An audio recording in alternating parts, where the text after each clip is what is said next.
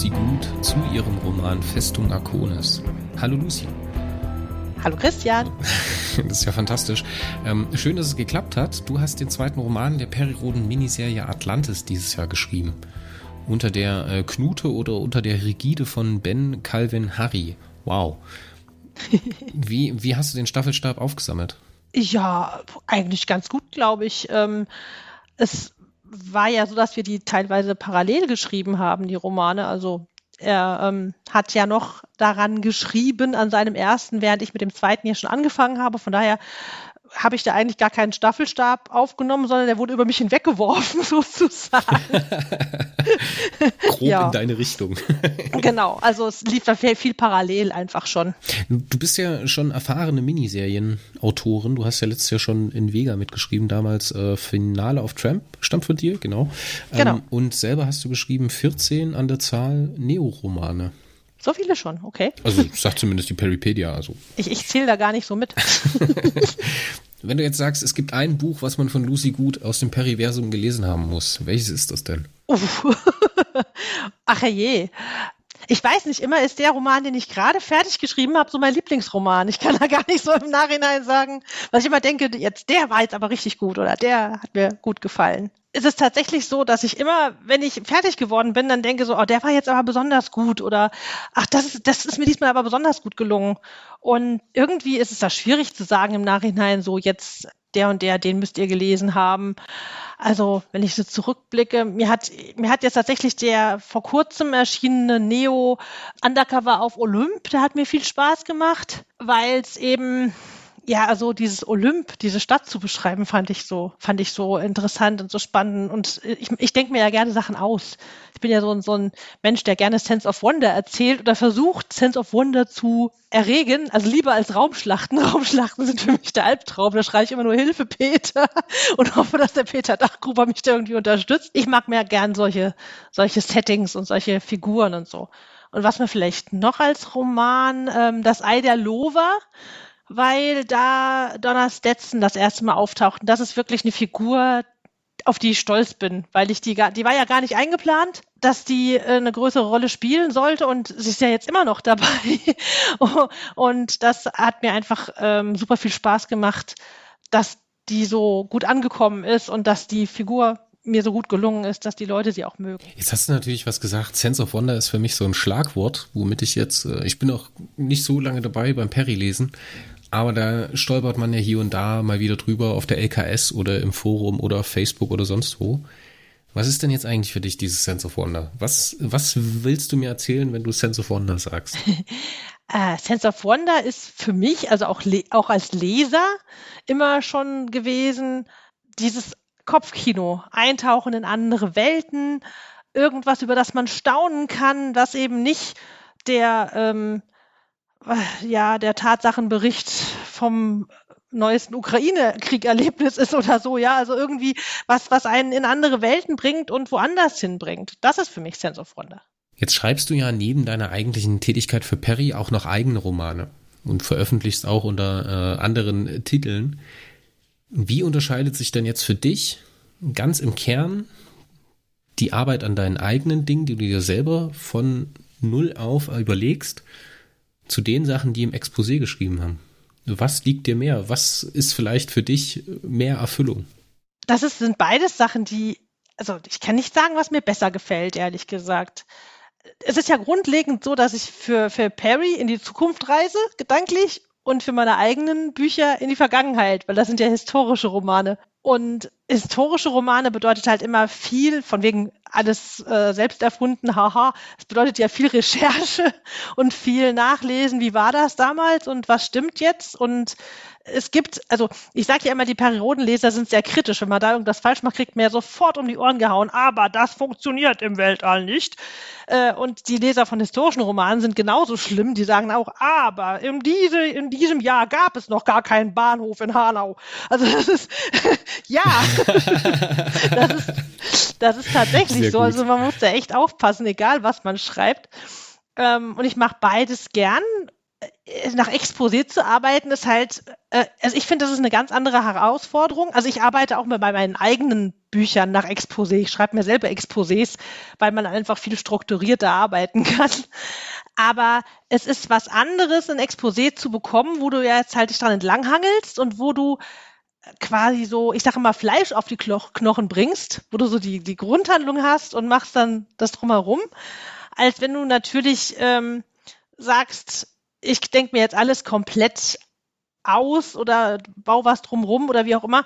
Bei den historischen Romanen denke ich mir natürlich die Hauptstoryline komplett aus. Es ist einfach ein unterschiedliches Arbeiten, das mir beides sehr viel Spaß macht. Du hast gerade über Sense of Wonder gesprochen und dass das für dich immer ein wichtiger Aspekt ist und etwas, was dir auch sehr viel Spaß macht. Wie viel Eskapismus ist denn für dich das äh, Bücherschreiben? Früher war es mal mehr, als ich es noch nicht wirklich so semi-professionell beruflich gemacht habe. Es ist schon, also früher war das so, dass ich mich hingesetzt habe, wenn ich Zeit und Lust hatte und gesagt habe, jetzt schreibe ich mal was. Und seitdem das so auf diese, diese semi-professionelle Ebene gehoben worden ist, ist es natürlich so, dass einen da Abgabeschlüsse irgendwie drücken oder Verleger einem im Nacken sitzen und sagen, wann kommt denn der nächste Teil? Und äh, Leser einem im Nacken sitzen und sagen, wann kommt denn der nächste Teil? Und dann ist es natürlich ein bisschen weniger Eskapismus, weil ich mich nicht so ganz drauf einlassen kann, sondern weiß, ich muss heute ein Kapitel schreiben oder so. Ähm, aber es ist immer noch eine, also ich habe den Luxus, etwas zu arbeiten, was andere als Hobby machen und was, was für mich auch immer noch ein Hobby trotzdem ist. Und äh, ich liebe das einfach. Und jetzt kommen wir mal zur Tätigkeit fürs Periversum ein bisschen wieder zurück neben Neo ist das jetzt dein zweiter Auftritt in einer Miniserie. Wie unterscheidet sich denn für dich die Miniserie zu einer Tätigkeit für Neo? Oh, sehr. Dadurch, dass das Erstauflage ist und Erstauflageleser noch mal einen Ticken strenger sind als Neo-Leser, habe ich so zumindest den Eindruck, bin ich natürlich da auch so ein bisschen mehr unter Strom und unter unter, ähm, wie sagt man da, Schaffensdruck zu sagen, oh, das muss jetzt aber auch alles stimmen und das muss jetzt auch gut sein und so. Ich, ich bin, ich habe bei jedem Buch den Anspruch oder bei jedem Roman den Anspruch, dass es gut ist. Aber wenn man sich so auf, auf ähm, einem gewohnten Terrain bewegt und Neo habe ich von Band 1 an gelesen, alle also da bin ich sicher, da kenne ich, da kenne ich jede Ecke, würde man sagen, wenn es woanders ist, ja. Da ähm, habe ich nicht so die Befürchtung, dass mir jetzt irgendwelche groben Schnitzer unterlaufen. Während bei ähm, der Miniserie oder bei den Miniserien es natürlich schon so ist, dass ich dann häufiger mal nachgucken muss, wie funktioniert jetzt die Technik da oder wie war jetzt die Konstellation da, wie funktioniert diese Figur, tickt die anders als die Figur im Neoversum. Ja, also das ist zum Beispiel bei der Vega-Serie war das so ein bisschen äh, blöd, weil ich mit diesen äh, Serun-Anzügen so gar nicht so vertraut gewesen bin und die ja ganz anders funktionieren als die Anzüge im Neoversum ja, also das ist dann schon ein bisschen schwieriger und ein bisschen mit mehr Herzklopfen verbunden. Und es ist natürlich auch ein ganz anderes, nochmal so ein anderes Publikum, das einen da auf einen, sich auf einen stürzt, wenn man was falsch macht oder aber auch, wenn man was richtig macht, das einen dann lobt. Also. Deine Mutter liest ja ebenfalls Perry Rowan. Wenn sie ja. die Story von Perry Rowan Atlantis kennen würde, was würde sie dazu sagen? Oder vielleicht auch zu deinem jetzigen Roman? Zu Festung Arkonis. Die kennt sie ja. Also, ich habe ja da schon ein bisschen was erzählt. Meine Mutter ist so jemand, der sich sehr gerne spoilern lässt. Also die will dann natürlich auch wissen, was machst du gerade und woran schreibst du gerade. Und bei Neo ist noch schlimmer, weil sie natürlich auch Neo liest und dann immer wissen will, äh, was passiert denn jetzt? Lebt der noch? Lebt die noch? Seid ihr jetzt schon da? Seid ihr jetzt schon da? Was kommt jetzt? Und äh, bei der Miniserie ist es jetzt nicht ganz so schlimm, weil die natürlich für sich abgeschlossen ist, aber sie wollte schon wissen, ah, Atlantis, kommt da der Atlan drin vor? Ist das so, eine, so, so, so ein Zeitabenteuer von Atlan oder sowas? Ja, natürlich hat sie ja noch diese ganzen älteren Hefte auch noch im Kopf und so. Also sie wollte ja schon wissen, worum es geht und ich äh, habe ihr dann auch so ein bisschen was erzählt. Und äh, also sie freut sich auch schon drauf. Sie hat jetzt den ersten, hat sie auch äh, das Heft jetzt schon bei sich liegen, hat es aber jetzt noch nicht angefangen, weil sie noch an Neo dran ist. Gab es denn schon mal einen Roman von dir, wo deine Mutter gesagt hat, Lucy, das war Murks, das war nix? Ähm, nein. Also meine Mutter ist sehr kritisch, wenn sie Testleserin ist, wenn sie es vorab liest Und äh, wenn dann ihr irgendwas nicht, das macht sie bei Neo oder bei, also bei Perry macht sie es nicht so häufig, bei meinen historischen liest sie alle vorher. Bei den Perry-Sachen ist häufig die Zeit nicht dazu da, dass sie es nochmal liest. Aber ich habe sie schon so einzelne Szenen häufiger mal lesen lassen, wo ich mir unsicher war. Gerade zum Beispiel habe ich ja Donners letzten vorhin erwähnt, da war ich mir unsicher, ob ich die Figur so machen kann. Da ist sie schon kritisch und sagt, wenn ihr irgendwie was nicht gefällt und wenn sie meint, dass ich da was anders machen muss, aber bei fertigen Romanen, da hat sie noch nie irgendwie gesagt, das hast du jetzt aber vermurkst oder so. Da, es kann höchstens sein, dass sie sagt, ach, jetzt habt ihr den Arm so und so sterben lassen oder sowas. Ja, also, aber da sage ich dann immer, da kann ich ja nichts dafür. Das war mir meine Exposé-Vorgabe. Und auf einmal war es das Exposé. Ja, ja. Sehr schön. Das kann man ja nicht, das kann man ja nicht machen, dass man irgendwelche Figuren umbringt, die nicht geplant worden sind, umzubringen. Deine Mutter hat dich ja perifiziert, also mit Perry Roden infiziert, mehr oder weniger. Welchen teuflischen Plan hast du dir ausgeheckt, um deine Kinder zu perifizieren? Oh, also äh, ich habe ja so einen Plüschcookie, den findet, äh, findet meine Kleine total toll und das erzählt ja auch jedem, dass es ein Mausbiber ist. Biber ist. Also sie ist schon, findet den schon so. Und sie weiß auch, dass der, dass der Cookie heißt und trägt den, trägt den auch immer rum. Sie weiß aber auch, dass sie ihn eigentlich gar nicht anfassen darf, von daher macht sie das eher heimlich. ja, also die ist ja auch erst fünf, die Kleine. Die äh, liest viel, lässt sich viel vorlesen und findet Geschichten insgesamt spannend. Also ich glaube, das wird nicht so das Problem. Die Große ist nicht so der Leser zu meinem Leidwesen. Also sie liest schon, aber die liest eher so Sachbücher und Comicromane und so und ja, Perry Roden. Also sie findet das zwar ganz cool, dass ich dafür schreibe, aber dass ich selber lesen würde, das hat sie bis jetzt noch kein Interesse gezeigt. Aber gut, die wird zwölf. Vielleicht kann man so langsam mal jemand vor die Nase halten. Wie ist es denn zu deinem Engagement für Atlantis gekommen? Hat dich der Ruf aus Raststadt ereilt oder ist Ben auf dich zugekommen? Wie muss ich mir das vorstellen? Oder hast du laut genug hier gerufen? Es hat mich ja eher der Ruf aus dem Saarland ereilt, ja. der Ben hat mich angeschrieben und hört, hat gesagt, hört, hört hier, denn jemand diesen Ruf aus dem Saarland? Ich weiß es nicht. ist weit weg, ne? Also von mir aus zumindest. Ich war ja neulich da, also man fährt schon eine Weile. Das ist also von uns aus. Ich bin ja in der Nähe von Frankfurt, in der Mitte von Deutschland und ich bin es eigentlich gewöhnt, dass ich überall recht schnell bin, wenn ich irgendwo hin will. Aber ein Saarland, das war, ich glaube, ich war dreieinhalb, vier Stunden war ich schon unterwegs, bis ich da war. Ne? Das war schon ein Weilchen. Ja, aber ich habe ihn sehr gut gehört, weil er kam per E-Mail. Ah, okay. ähm, der, also er hat mich angesprochen gehabt im Herbst und hat gesagt, also Herbst, es war November, glaube ich, also weiß gar nicht mehr genau, aber es war Spätherbst, Spätherbst, fast Winter. Und hat gesagt, hier, ähm, ich bin der Expo Expokrat von der neuen Miniserie. Ich wusste ja da schon, dass es die gibt. Kanntest du auch das Thema schon vorher? Ich wusste, dass die Serie Atlantis heißt. Ah, okay. Das war bei irgendeinem ich glaube, bei, bei irgendeinem Online-Abend oder sowas ist das mal gefallen. Und ich glaube, ich habe da im Rahmen von diesem Online-Abend schon gesagt, oh, Atlantis. dass ich da, ich habe da, glaube ich, schon gesagt, dass ich das cool finde. Und hatte das, glaube ich, auch im Klaus gegenüber mal erwähnt. Weiß nicht, wo wir uns gesehen haben könnten oder gehört haben könnten. Aber äh, ich meine, ich hätte es mal so am Rande fallen gelassen. Oh, Atlantis mag ich total gern, das Thema und so. Aber ich glaube, es kam von Ben direkt die Idee, mich anzusprechen, weil wir uns halt auch schon länger kennen, über Madrugs ja schon eine Weile, weil wir da beide schreiben, Schrägstrich geschrieben haben. Der Ben ist ja nicht mehr so aktiv da, außer als Gastautor. Also wir haben ja lange Zeit zusammen, waren wir ja tätig. Aber ich glaube sogar, dass ich Ben sogar schon von vorher kenne, weil wir sind uns, denke ich, vorher schon über den Weg gelaufen, bevor er dahin kam. Irgendwie im Fandom ich weiß es gar nicht mehr genau, wie wir uns ursprünglich kennengelernt haben. Ich überlege gerade. Auf jeden Fall kannten wir uns und er sagte, hier, hast du nicht Lust, da mitzuschreiben? Ich hätte dich gerne damit dabei. Und ich war gleich so, ja, Atlantis, gerne. ja, und so kam das. In eurem gemeinsamen Vlog oder Werkstatt-Vlog auf YouTube habt ihr ja schon ein bisschen drüber geklönt.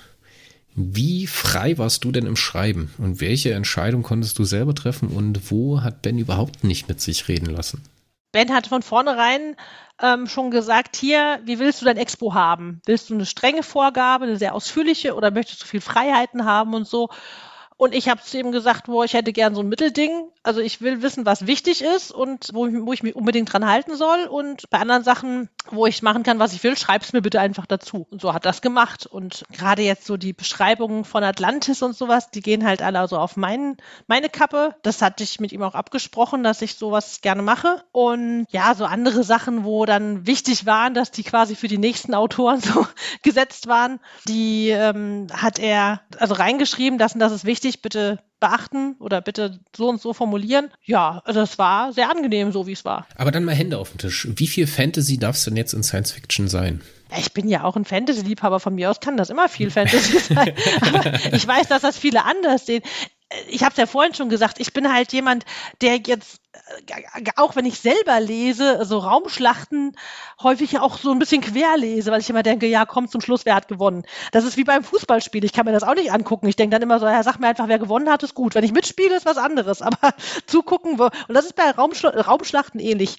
Dann denke ich so, Sag mir einfach, wer es war oder wer, wer gewonnen hat oder wie es ausgegangen ist. Und ich brauche da nicht im Detail zu legen, welches Manöver jetzt da wann wo angewandt worden ist.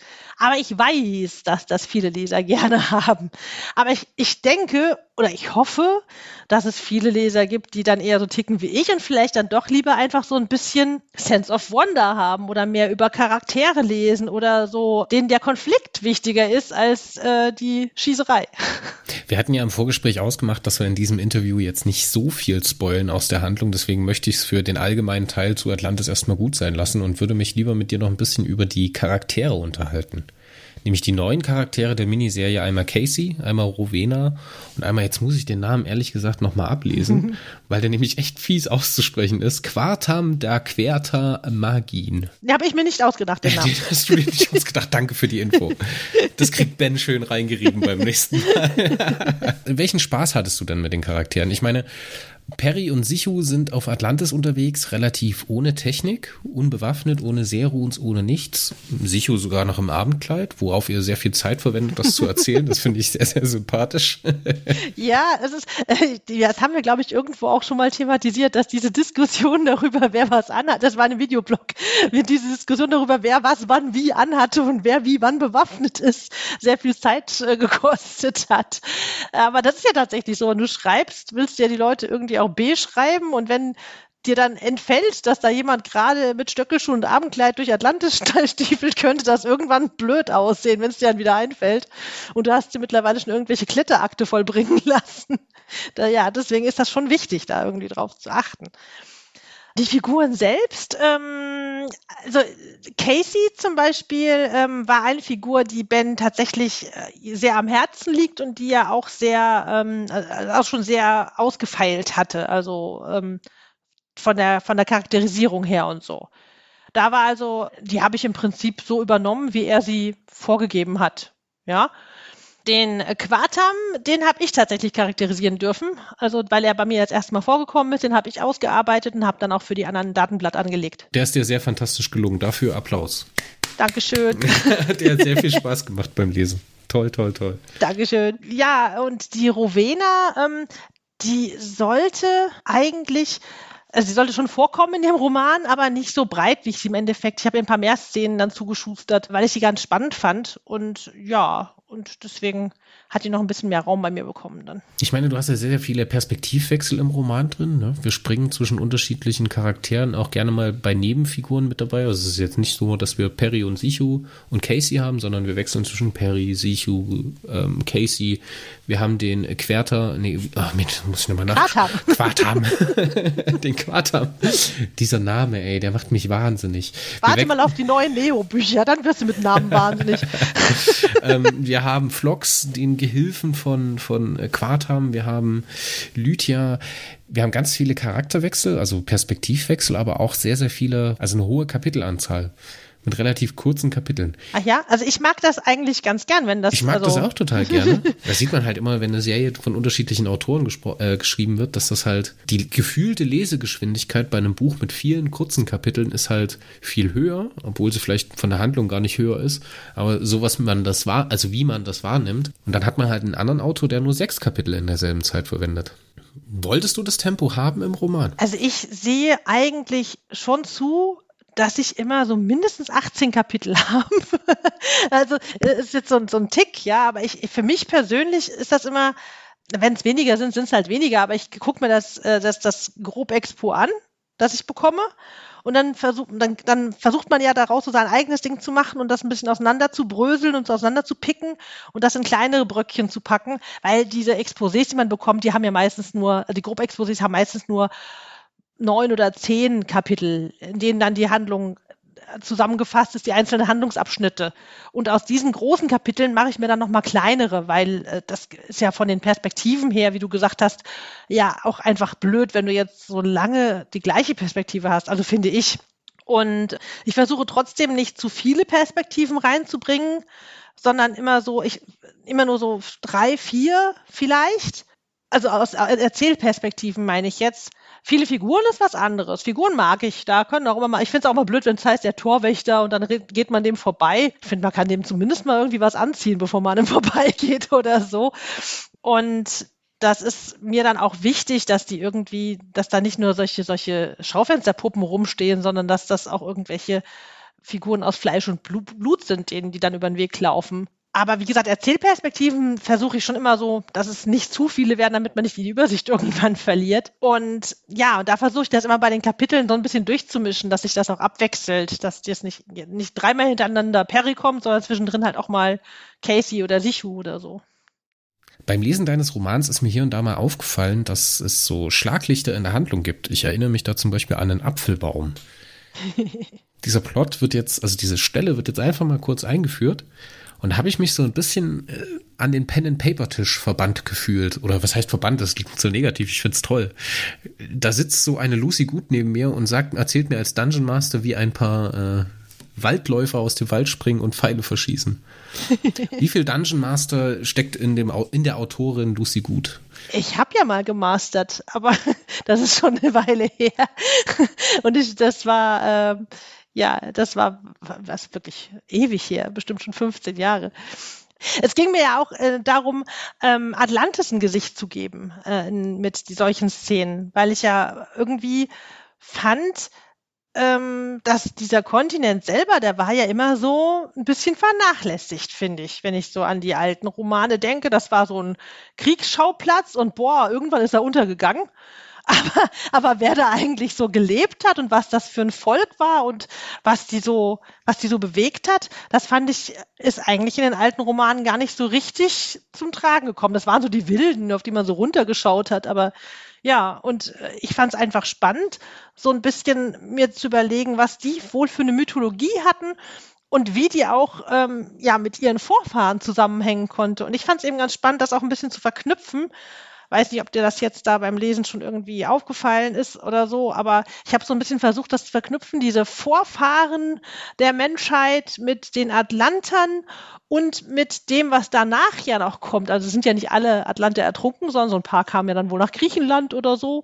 Und, und dass dann halt so diese Mythen dann irgendwie dann doch irgendwie überlebt haben, das fand ich äh, spannend irgendwie so zu versuchen darzustellen. Ja, du machst es ja mit der Sprache aus dem Tephonischen abgeleitet. Konos, der dann zu Kronos wird, als Vater von Zeus und sonst was. Ja, das also war ein cooler Zufall, ist das oder? Schon, ja. aufgefallen ist das schon, ja. Jetzt sagtest du ja auch schon, und Ben hat es ja auch schon bestätigt, dass du heimlicher Star der Miniserie Atlantis sein soll. Wo ist denn für dich die rote Linie, dass es irgendwie zu einem Themenpark Atlantis wird, anstatt zu einer Miniserie mit einer zusammengehenden Handlung am Ende des Tages? Ah, ich denke, das ergibt sich von alleine. Also ja, ich will ja jetzt auch nicht zu viel spoilern, aber ich glaube, die Befürchtung muss man nicht haben. Es wird ja jetzt nicht zwölf Bände geben, auf denen da so jeder Band eine andere Ecke von Atlantis beschreibt. Um also höre ich, hör ich das jetzt richtig raus, dass wir uns jetzt gerade noch so im Aufbau befinden? So Atlantis wird noch eingeführt, dass es dann irgendwann abgeschlossen und dann explodiert die Handlung erst richtig. Ja, also ich meine, es ist ja jetzt schon im ersten Teil das Problem angeschnitten worden, ne, was man da hat mit diesem Artefakt, was man da auf einmal hat und loswerden will wieder oder wieder zurückgeben will. Und äh, ja, bei mir geht das ja dann damit weiter, dass das alles nicht so ganz klappt, wie man sich das vorstellt. Also die Handlung wird sich da schon entsprechend ja weiterentwickeln. Und jetzt fünf Euro ins Phrasenschwein. jetzt beginnt das Herumlavieren. Ja, ich darf ja auch nicht so viel verraten. Ne? Das ist ja schwierig. Mit welchen deiner Charaktere hattest du denn am meisten Spaß? Mit Quartam, würde ich schon sagen. Weil ich den so schräg vor mich hin wursteln lassen konnte. Ich hatte beim Lesen das Gefühl, dass du solche Personen wie den schrulligen Wissenschaftler Quartam selber kennst und da vielleicht aus eigener Erfahrung schreiben konntest. Ja, ich habe auf so eine ähnliche Frage schon mal geantwortet im Interview mit Roman vom PROC. Äh, und zwar äh, ist das natürlich nicht so, dass ich meinen Onkel Hubert da verwurstet habe, sondern ähm, ja, solche Figuren kennt man ja vielleicht einfach oder solche Menschen. Aber wenn ihr Näheres lesen wollt, dann schaut doch mal in dieses Interview einfach rein. Das verlinke ich einfach euch in den Show Notes. Ihr findet da den Link, da könnt ihr weiterlesen und äh, könnt dort auch sehen, was äh, der Roman vielleicht noch für erhellende Fragen gestellt hat. Aber jetzt mal so eine allgemeine Sache. Ich meine, wir haben jetzt äh, den Bezug zum äh, ominösen Real Life, was ja die ein oder anderen führen, ähm, schon hergestellt. Wie viel Tanja Bruske gut steckt denn in äh, Lucy Gut Roman? So im Schnitt. So wie, viele, im Schnitt. wie viele Ideen äh, verarbeitest du aus deinem echten Leben in deinen Roman? Ja, mein Gott, ich bin im, im, im Real Life bin ich äh, Mutter und Journalistin. Also wie viel davon kann im Perioden-Universum äh, landen im Endeffekt? Also wenn du es jetzt auf die äh, Miniserie beziehst, ähm, habe ich, denke ich, bei Casey natürlich dadurch, dass das eine schwangere Figur ist, und ich, glaube ich, im ganzen Autorenteam die einzige bin, die schwanger schon mal gewesen ist, der anderen etwas vorausgehabt und habe auch so ein paar Sachen weitergegeben. Das sind natürlich so Sachen aus dem alltäglichen Leben, die einem dann dazu zugutekommen. Aber ich meine, wie oft hat man jetzt eine schwangere Hauptfigur bei Periron? Das ist, äh, war jetzt eher ein Zufall. Ähm, ansonsten, die durchs Gebirge klettert, die anscheinend schon Wehen hat, bei einer Schießerei dabei ist. Ja. Ist das vielleicht ein bisschen dick aufgetragen bei Casey? Ist eine Taffe, ne? Das ist eine also, äh, es ist ja immer das Argument von wegen, ja, und das ist ja, die, die Frauen damals, die waren noch nicht solche Weichei. ich habe heute gerade, äh, das hatte, hatte ich glaube ich auch Roman äh, so geantwortet, ähm, ich glaube, ich finde es gar nicht so unrealistisch, dadurch, dass Casey ja noch sehr jung ist und dass das ihre erste Schwangerschaft ist. Weil mir persönlich, ich kann ja nur aus meinem Blickwinkel sprechen, bei der ersten Schwangerschaft denkt man immer noch, ach, da passiert schon nichts, das geht alles glatt, was soll da groß passieren? Und dann irgendwann passiert dieser surreale Moment, dass man auf einmal ein lebendiges Baby im Arm hat und denkt sich, wow, wo kommt denn das her? Und äh, das dann wird einem erst so, dann ist es nicht mehr so, so, so abstrakt, dann hat, denkt man plötzlich, oh, das war die ganze Zeit bei mir drin. Und ab der zweiten Schwangerschaft ist man dann schon viel, viel, viel, viel vorsichtiger und macht sich viel mehr Gedanken, was man falsch und richtig machen kann. Wenn das Kind erstmal da ist, macht man sich weniger Gedanken, weil dann denkt man, beim ersten ist es auch gut gegangen. Aber, aber ähm, das ist, glaube ich, sowas, was bei Casey der Fall ist, äh, dass sie einfach noch sehr jung ist und einfach so, sie weiß ja, der hat diesen Fluch da auf sich liegen ähm, und es ist sowieso alles in Gefahr, aber mein Gott, was soll jetzt noch Großartiges passieren, wenn sie da jetzt mal einen Berg hochklettert oder da sich irgendwie vor irgendwelche Waffen davor schmeißt oder so. Wir haben ja durchaus die Situation, und das ist jetzt eine echte Spoilerwarnung, wenn ihr den Roman noch nicht gelesen habt, solltet ihr jetzt hier ein Stück weiterspringen. Ich mache euch eine Spoilermarke in die Kapitelmarken. Du hast ja die Situation drin, dass äh, Casey in ihrer Situation, wie sie auch verletzt wird, ne, in einer Auseinandersetzung von einem Mediker untersucht wird. Und da geht's ja auch darum, dass das Kind einen Gendefekt hat. Wie viel Kloß im Hals hattest du da beim Schreiben? Das, ist ja so eine, so eine mütterliche Grundangst. Und ich bin selber Vater, mir geht's genauso. Ich hatte da auch einen dicken Kloß im Hals. Ja, also es ging eigentlich dadurch, dass ich mich da in dem Moment gar nicht so von der emotionalen Seite damit beschäftigt habe, sondern ich habe wirklich lange, lange rumrecherchiert, was zum Geier könnte dieses Kind haben, das in der damaligen Zeit logisch ist und dass das vielleicht aber von Akoniden dann geheilt werden kann. Also ich habe mich sehr, sehr lange damit beschäftigt, was dann, also was dieses Kind haben kann oder was eigentlich dieser Fluch darstellen könnte. Und habe dann nochmal nachgefragt, hab, ich habe eine befreundete Ärztin, habe die gefragt, ob das irgendwie logisch sein könnte, was ich mir da zurechtgelegt habe. Und deswegen habe ich diese diese emotionale Seite in dem Fall gar nicht so gehabt, weil ich so auf dieses, diese Faktensache da äh, konzentriert war, dass, dass ich da alles richtig mache. Ähm, natürlich ist diese ganze Situation, ja, also ich fand das eigentlich viel schlimmer, diese, was Casey ja gar nicht weiß, dass es eigentlich sowieso vollkommen umsonst ist, was sie da tut, weil im Endeffekt in ein paar Jahren geht Atlantis unter und alle werden sterben. Ja, das, das hat man ja schon ich, im ersten Roman drin, ja. ja. ja.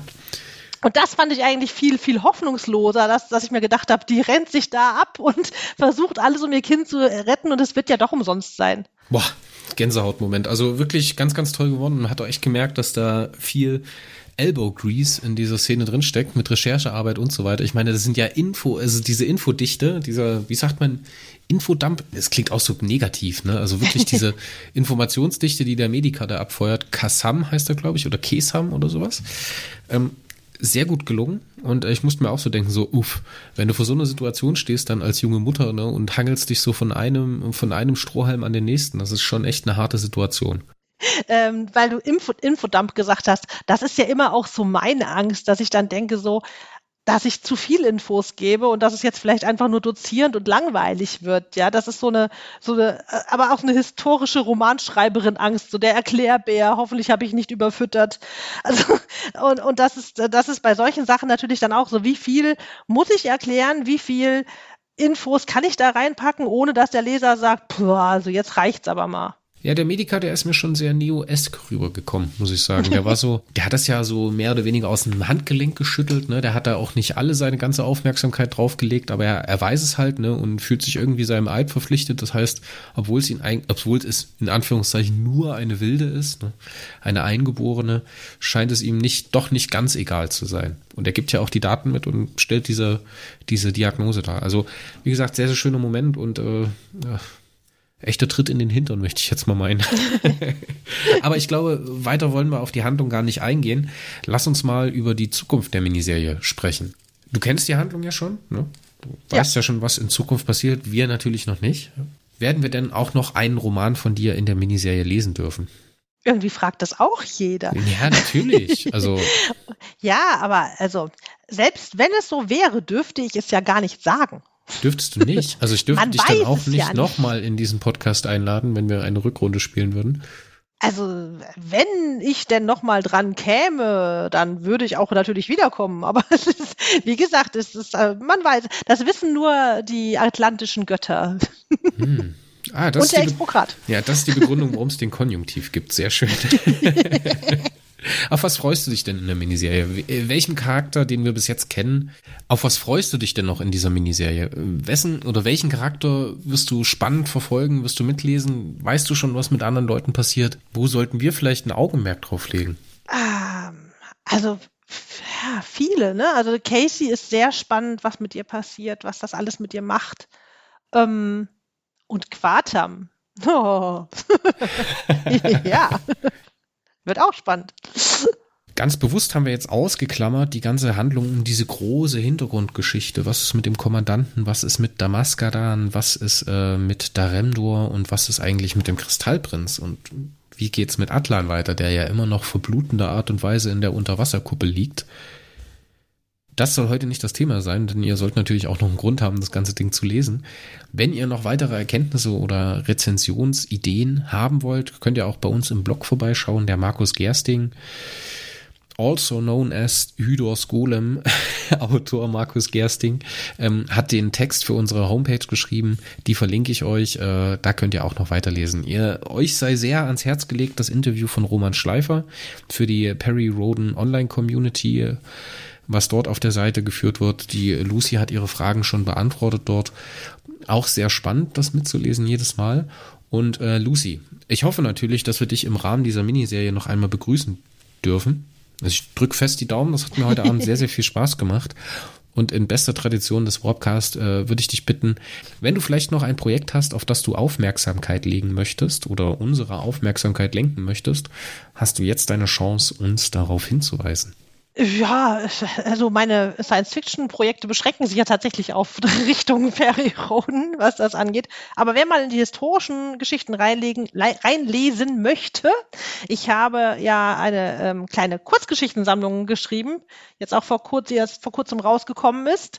Raben, Stefan und Co. Und da sind lauter kleine äh, Geschichtchen drin, die sich alle hier ähm, in Hessen bei mir ab, äh, also irgendwie zutragen. Da sind auch, äh, ich glaube, zwei Science-Fiction-Geschichten drin.